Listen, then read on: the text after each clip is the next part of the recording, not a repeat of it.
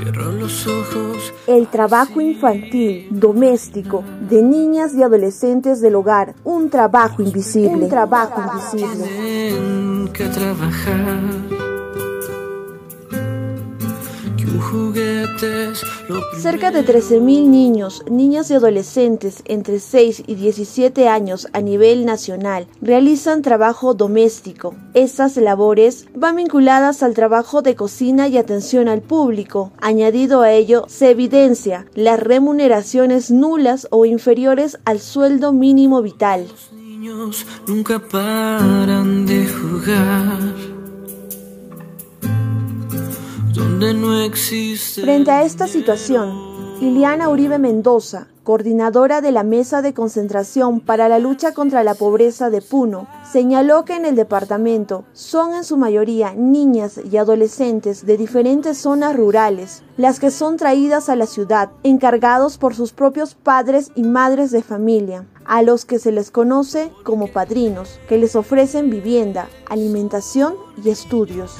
Cuando hablamos de trabajo doméstico, son niños y niñas que muchas veces son traídos, a veces de zonas rurales, para que hagan ese trabajo doméstico y con la condición de que los van a, les van a hacer estudiar o también es por el hecho de que son los ahijados y los padrinos sumen esa posición y llevan a los niños para esa mm, labor dentro de sus hogares.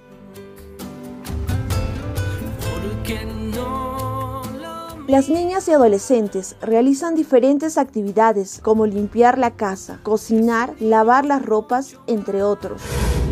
El trabajo infantil doméstico es aquel que se realiza en un hogar. ¿Cuál- ¿Cuáles son las labores que desarrollan, eh, que se desarrollan en el trabajo doméstico? Estamos hablando de limpieza, lavar ropa, preparación de los alimentos, entre otras cosas. Eso es propiamente el trabajo infantil doméstico. Lío Arias Chambi, titular de Prevención y Solución de Conflictos Laborales de la Dirección Regional de Trabajo, informó que no se tiene estadísticas actuales del porcentaje de niñas y adolescentes que se encuentran laborando en el trabajo doméstico, ya que es una labor invisible y difícil de determinar. Invisible y difícil de determinar.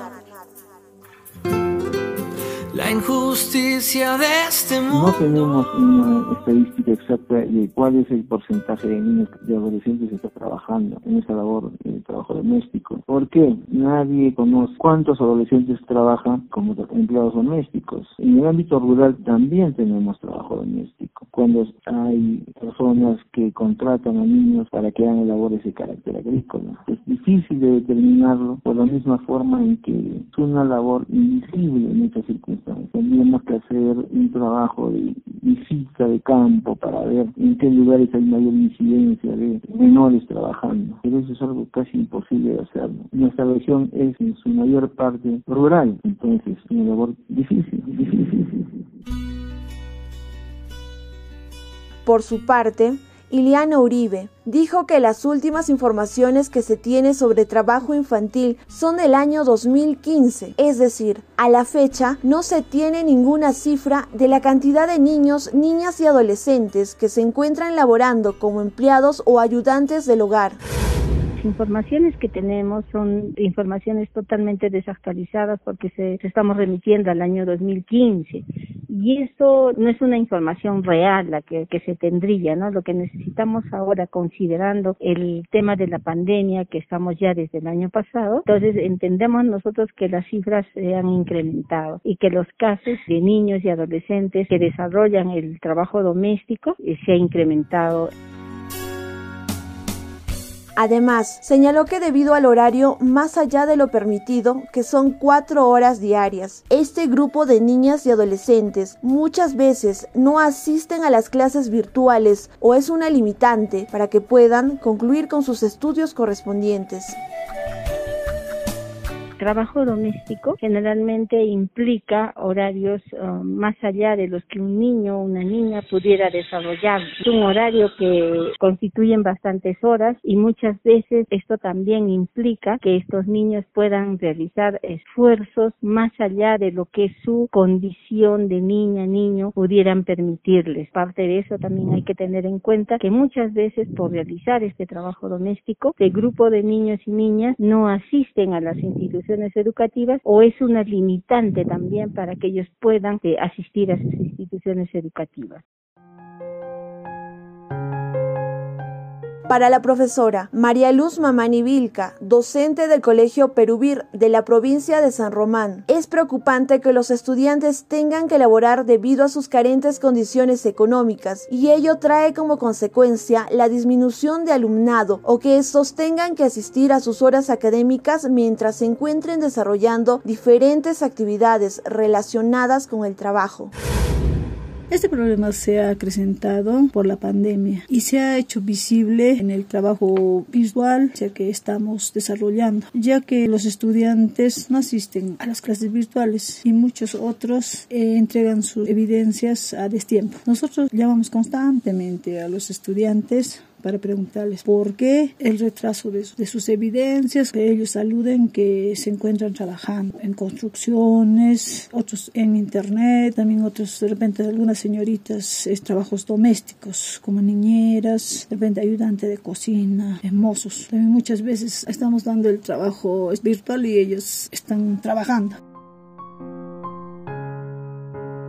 Lo más preocupante es que el gobierno regional de Puno no muestra preocupación ni interés por la protección de los niños, niñas y adolescentes que realizan algún tipo de trabajo infantil y que esto se refleja en la falta de presupuesto para la disminución o erradicación de este problema que se ha ido incrementando aún más por la actual pandemia en que nos encontramos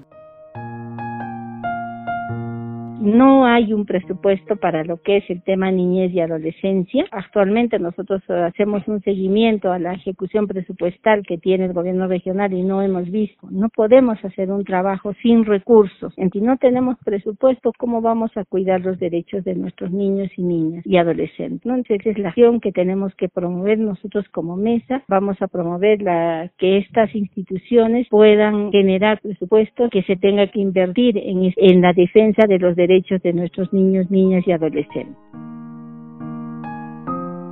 Finalmente, y más allá de las condiciones precarias que podamos tener en casa, la misión de los padres de familia es de proteger, mantener y cuidar a nuestros hijos mientras ellos alcancen la mayoría de edad y estos poder crecer y desarrollarse según su edad, jugando, estudiando y siendo felices. Entendemos que hay muchas familias que a causa de los graves problemas económicos que tienen se ven forzados a sacar a sus hijos a la calle, pero también nosotros tenemos que entender que los padres estamos encargados de mantenerlos. Los hijos tienen dos funciones primordiales, estudiar y jugar, y los padres cuidarlos, protegerlos y mantenerlos. Cuidarlos, protegerlos y mantenerlos. Cierro los ojos para así que los pequeños no tienen que trabajar